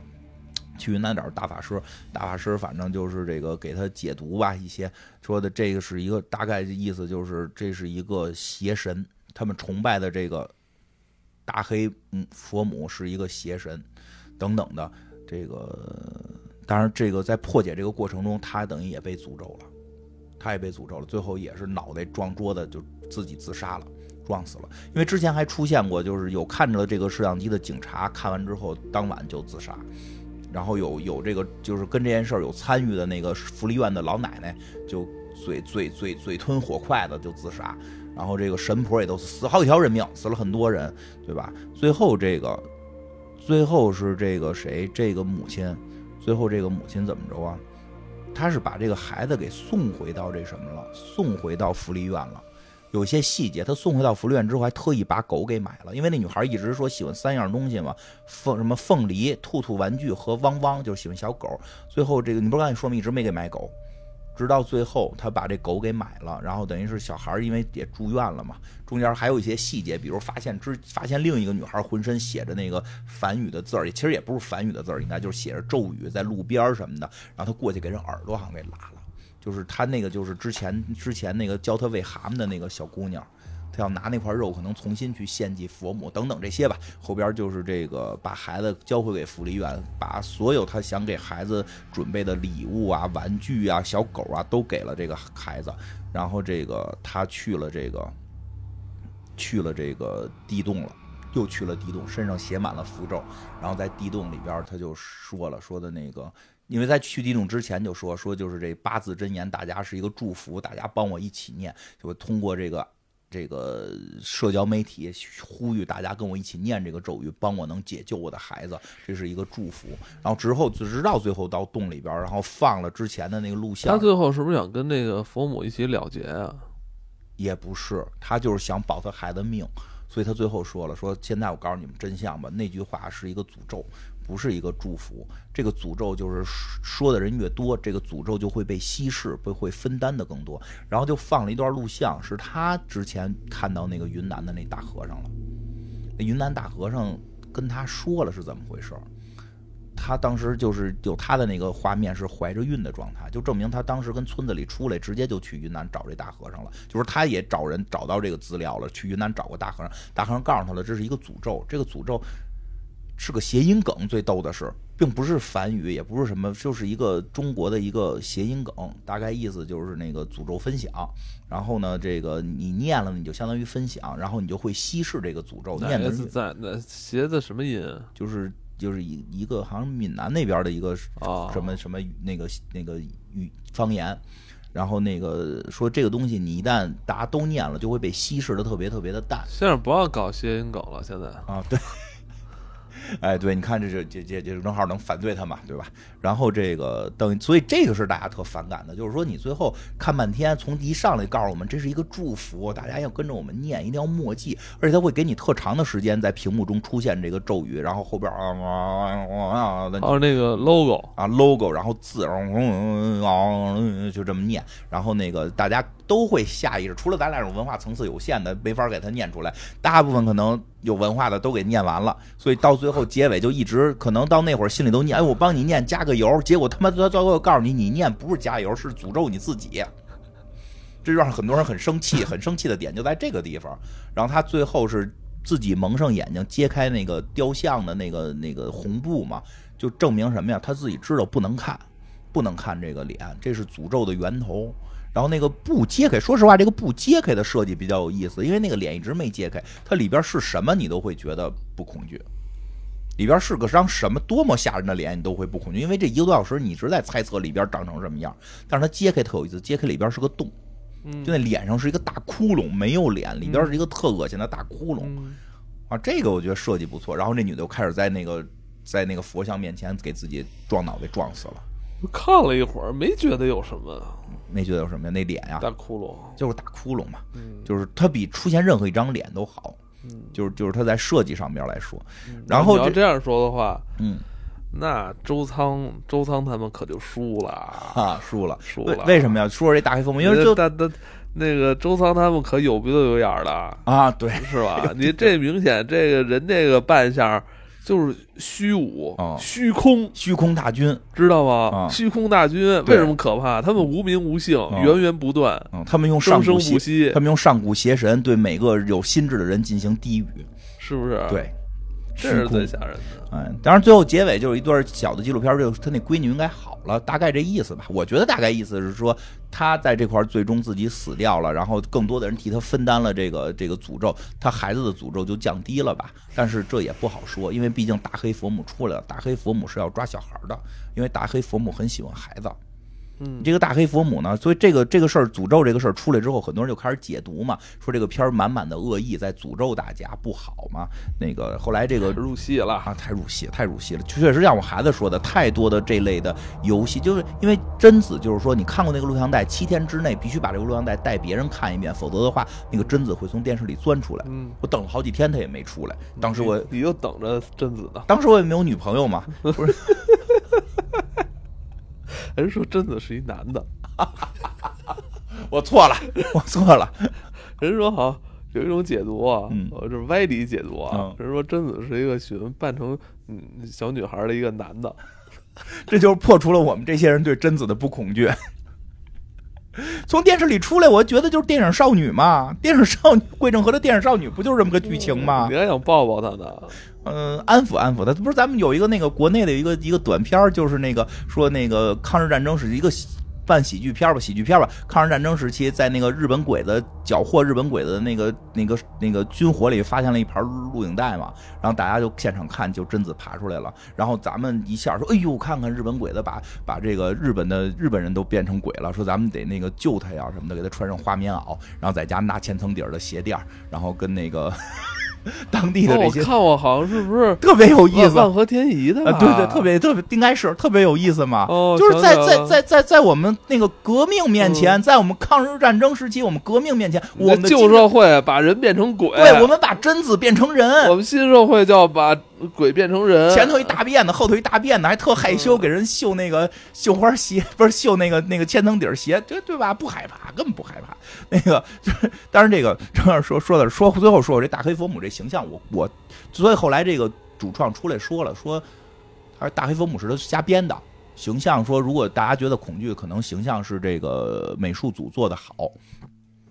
但是呢，我这我觉得这是他后来的一个说法，就是就是他只是怕太多的人觉得这个是真的，然后那个害怕吧，所以做的一个补救。当然，这个事儿本身确实是假的啊，诅咒也根本不存在，我从来没听说过某个诅咒是一个地方的一个一个方言谐音梗。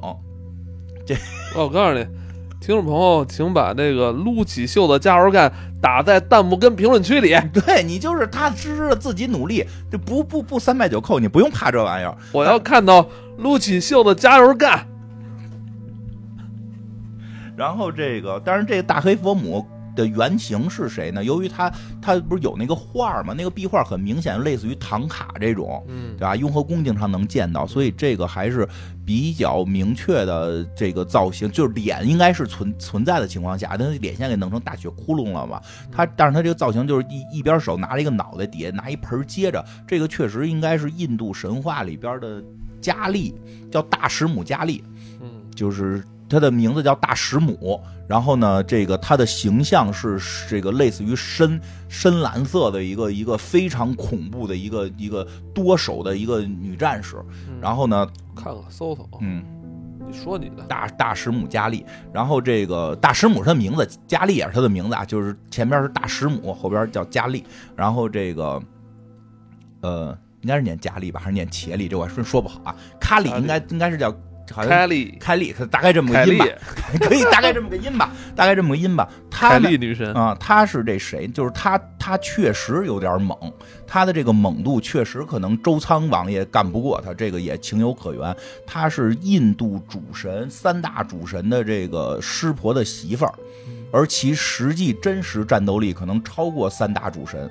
就是印度神话比较复杂跟难讲，这个我看过好几百集印度的这个他们自己的这个神话剧的简介，然后这个我，但是我现在还没有把握能把这个东西讲好，因为它里边牵扯到不停的轮回、不停的转世，他们会认为毁灭即是新生。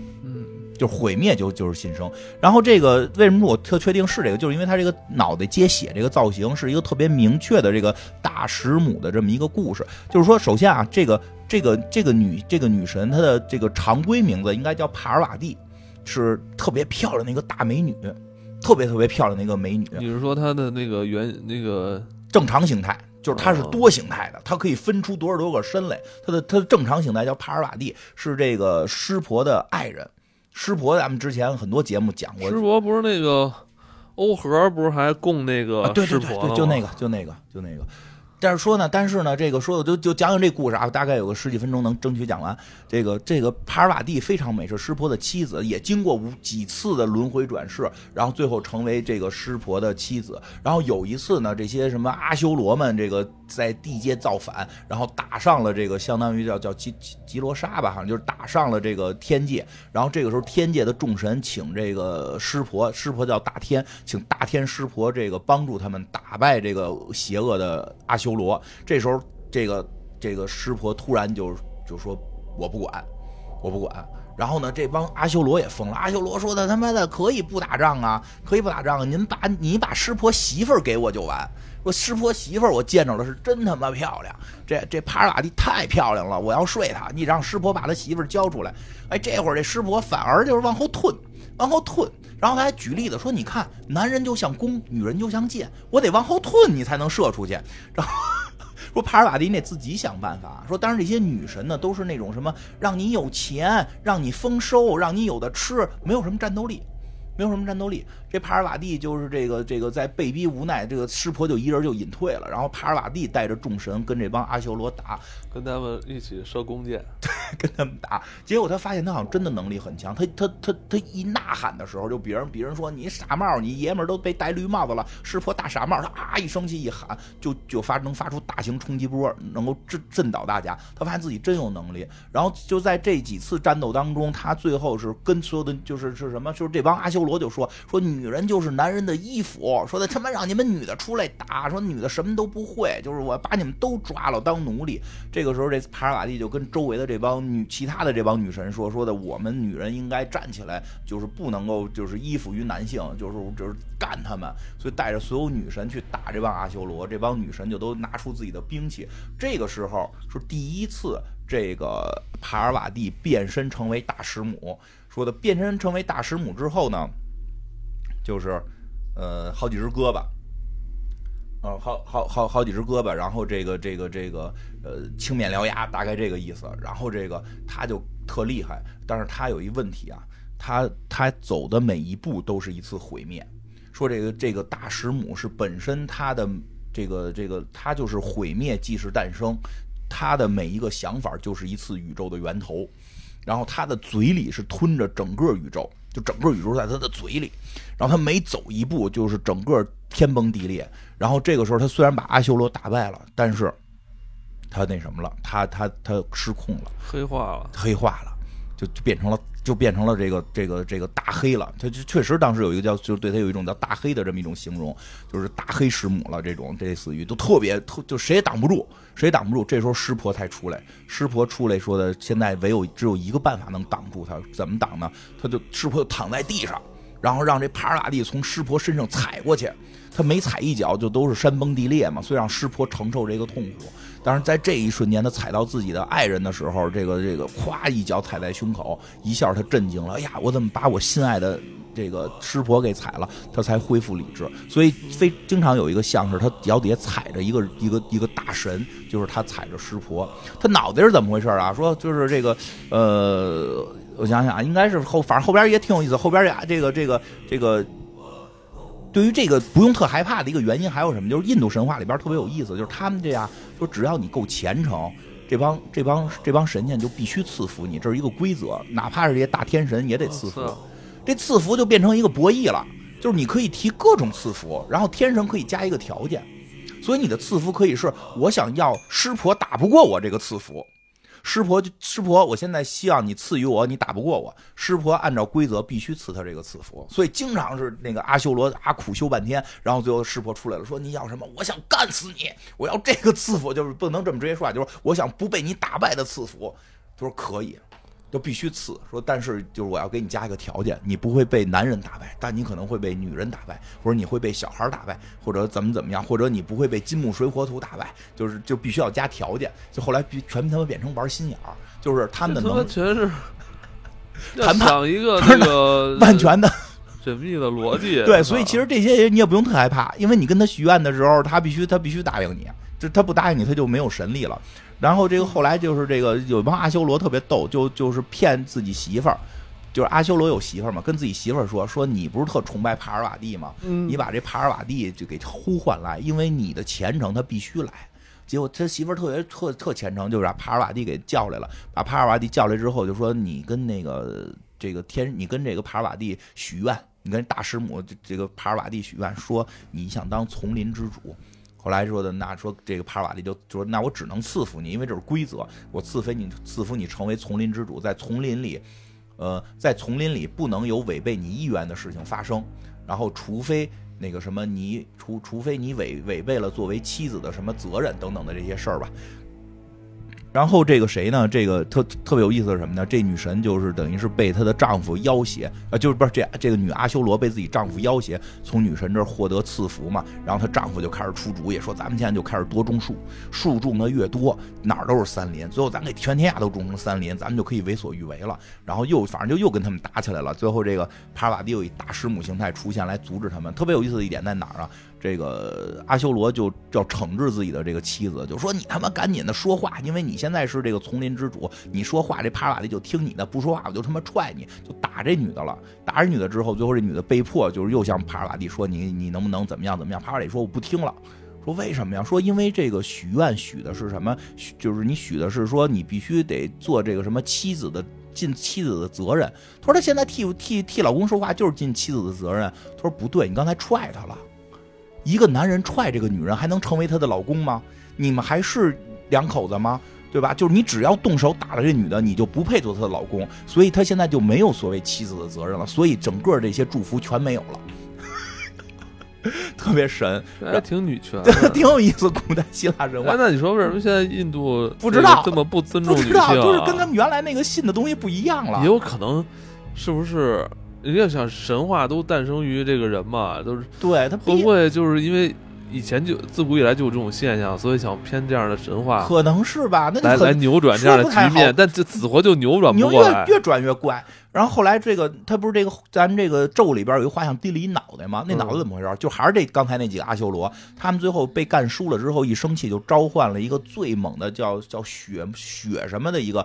血种还是什么，反正就是一个血魔吧，你理解为就是他的血就有魔力。一个大型阿修罗，他的魔力是什么？就是每一滴血滴在地上都会变成一个自己，甚至好像是一千个自己，就是就是能力是一样的。所以开始跟帕瓦一打的时候，啪一砍刀一过，啪地上出一千个跟他一样战斗力的，这帕瓦蒂就就打不过打不过他嘛。最后是以这大神母形态出现之后，就出现了比较紧张刺激的一些场面了。就是他手里端着一个碗，就是你的血不能着地，那我就拿碗接。每一刀下去，就是那个帕瓦迪有好几只手嘛，就那个大师母有好几只手嘛，一只手负责砍，一只手负责接血。说如果接不到这个血怎么办？说他就用用强大的吸力把它给吸到嘴里，所以就等于他一边喝血一边接血一边砍这这个这个恶魔的脑袋。所以 高技术活 好几只手嘛，好几只手嘛。你你看这里边这大师母那画，就是有一就左边的手，一个手拿着头，一个手拿盆接着这个头滴的血，而且他不是还有那脸是血窟窿往下啪啪啪滴滴血吗？因为大师母最后把这个这个恶魔打败了，虽然打败了，但血都吸到他身体里了。他身体里一进入大师母状态就躁狂，就就就就就要毁天灭地。后来大量的故事就是这一次是怎么扛，就是他这次怎么扛过去的？是那个湿婆变成一个小孩儿，呼唤他的母性，然后呼唤他的母性，然后他就咔又又又又回到了正常状态。对吧？所以你是大家如果特别害怕，你就买个湿婆像什么的，躺着搁上踩一脚，或者买一小湿婆像装小孩儿，对吧？但是说这个这这个就给他呼唤成呼唤回了帕尔瓦蒂，就帕尔瓦蒂就是一个特别特别善良、特别特别美丽，而且专门赐福这个穷人呀，然后就是这个帮助这个这个老百姓的这么一个好女神。她只有在需要战斗的时候才会变成大师母，但一旦进入大师母状态，她就会有那种随时可能疯狂，就跟他妈秦格雷似的。随时要暴走，随时要暴走，你知道吗？突然亲哥了。然后这个，但是说，但是说这次这个湿婆变成小孩，给他换回正常状态之后，让这帕尔瓦蒂伤心了。因为帕尔瓦蒂，你别看是湿婆的媳妇儿，不育不育，生不了孩子，就之前让人给诅咒了。他这个这个这个这个，那当时也没有地儿看病，所以很痛苦。所以那个他后来对孩子特别执着，想要小孩儿。所以这里边你看，总是要用小孩去献祭也好，或者说去作为一个灵童戒指也好，因为这个大师母这个形象是对孩子极其执执念的。后来就是他自己不能生嘛，师婆靠跳舞和他一起跳舞生了一个孩子，就是他们孩子竟他们师婆生的，师婆靠跳舞跟他生了一个孩子，但这个孩子就是机缘巧合又被人抢走，最后是由六个六个仙女六个仙女养大，等于是这帕尔瓦蒂没养第一个孩子。他就没养成过第一个孩子，就非常的非常的心里难受，他就想再要第二个孩子。第二个孩子是师婆，这个是他是他这个给师婆蒙眼玩藏猫猫的时候唱歌，我悄悄蒙上你的眼睛，对吧？然后你猜猜我是谁？哎，唱这歌的时候，师婆一下啪生了一孩子，说哟，你刚才蒙着我眼睛，然后你手里还出汗，所以这个孩子没有光明，又充满着恶臭。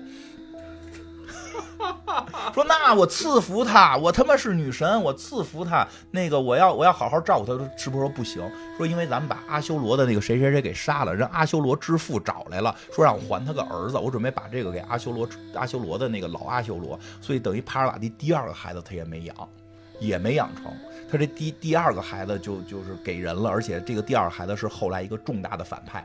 然后后来他帕尔瓦蒂就生气了，说他妈的，我这生俩孩子你都不让我养，我就想要个小孩怎么就不让我有小孩对吧？所以后来就自己捏小孩自己拿他妈土，不要师婆了，自个儿捏，自己捏了个孩子，捏这孩子倍儿听话。当时师婆已经离家出走了，然后那个师婆说你什么时候原谅我就叫我回来。然后这帕尔瓦蒂说你跟那小孩说说你跟这门口守着，我给你我的神器，你在这守着，我进里边我那个叫你爸爸，给你爸爸打一传呼，让你爸爸回来。结果他就去里边进行这个什么祈祷啊什么的。这这小孩在外头守门，师婆回来了。师婆回来之后，小孩一眼认出来了，说：“你他妈就是离家出走的那个师婆吧？”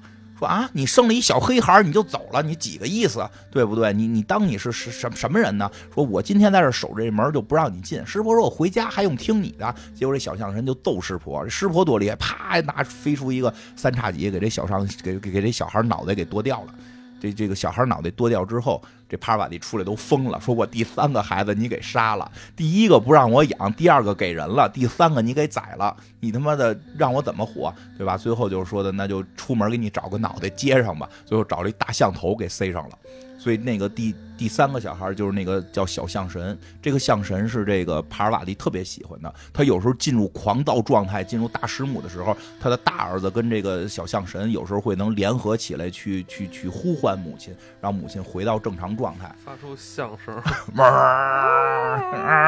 对吧？就是。最后，最后这故事，说实话，我有时候看着特费劲的是，他最后的故事是讲这个大师母终于有一次控制不住了，任何人都拉不住他了，他把世界给毁灭了，这世界就结束了，所有的什么什么什么那个四面佛呀，什么那个那个比毗湿奴啊，然后那个湿婆呀，全完蛋了，全没了，周仓啊，全死，周仓，这时候就发现周仓确实打不过他，确实打不过他，然后那个。但是说大师母在这个状态下重新，后来这事儿就完了，没有世界毁灭了，不是，这就是印度神话的特点，他重新重新生出了毗湿奴，重新生出了毗湿奴，生出了这个呃怎么又生出了梵天，然后这湿婆也也出来了，这三个重新又开始啊，这故事从头开始玩一转圈就开始转圈了，就是。就是就是，所以他们就就轮回了。对，就是他们印度有这个轮回的概念，有这个就是说终点即是起点的这个概念嘛。故事情节不一样吧？那就到那儿，我看的故事就结束了。因为它中间转世重新开一套时间轴了。那就不知道了，它中间转世过好几次，然后这次是那种说终点也是起点，你说是不是？咱们死那天也是咱们可能就回直接回到你出生那天，还走这一生啊？你可以重走一遍，会不会就是重新变成另外一个人了？也没准儿。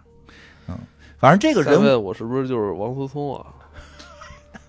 也可也可能也可能。那我希望下辈子我是一个姑娘。所以这个故事就是这个大石母，应该就是这里边这个大黑佛母的原型，因为它的造型是一模一样，而且它对于孩子的这种就是喜欢孩子的这个这个方式，和它对于世界具有某种毁灭性的这个方式，因为它叫佛母，佛母其实是指的当时很多印度神话是通过佛经传过来的，它并不是如来佛的母亲，但是它确实是在那个佛诞生之前。佛母亲，对，那不是孔雀大明王号称佛母吗？这个佛母其实指的不是如来佛母亲，因为有一种说法说是他那个创造的那个，但是另一种说法说，不是刚才说的那个毗湿奴什么的都是他创造的吗？有一种说法，毗湿奴的一一次转世或者说一次化身是是这个释迦牟尼，这个这个是是是有一种有一种这么传说的，所以可能就给他扣上了，说是这个，也就是说给他加上他，那从某种逻辑上他也算。我觉得怎么这大黑佛母就现在这个嗯，现在这个局面混得这么惨啊？没有人信了。没有人信他，嗯，没有，可能印度会有一些信吧，但是印度教到底现在信仰只，剩一个我不太只清楚。剩一个这个这个小村落，给他呃在一个、都不还不是在一个什么宫殿里，因为就是给他在在一地洞里，就是几大正式佛教，就是几几大正式宗教里都没有信仰他的，只可能有印度的本土的婆罗门教的某些支流派里边会信仰，它确实不是一个大众信仰的。所以它已经是像我说，它就是小众品牌了。啊，是是它本来已经它已经是小众品牌了，是的，就只有印度这一个地区还有人在信，其他地方没有人信。混的也太惨了。它本身它就是个印度神嘛，就所以大家也不用太害怕这个事儿。你想啊，咱们这个，你真的说你去去趟白云观，这没什么他妈外国神，他们还真当回事儿。对呀、就是这很关键。一外国神，再有一个，我突然想起来了，还是我觉得你说你要是真是说，如果大家心里边真的很别扭，嗯我还是觉得这这个钱是管用的，嗯就把那个人民币红的那个压玻璃板底下，没有镇不住的。嗯你比如六十年代，六十年代印度跟咱们犯贱，咱们这个中中印反击中印中印这个反击战揍他们，给他们几个月揍的服服打的服服的，给印度打的服服。他们牛逼，他们那会儿怎么不出来呀？他们人都那么怂，他们神还能强过我们的神吗？对呀、我们我们我们把人民币往那儿一搁，红色人民币往那儿一搁，你看他们印度有敢过来的吗？嗯对不对？别害怕，一点事儿没有，对吧？你看我说是不是特有道理？这大家我就看完这个，如果大家心里别扭的话，按我这些破解方法，你绝绝绝对心里踏实，兜里有钱，绝对踏实。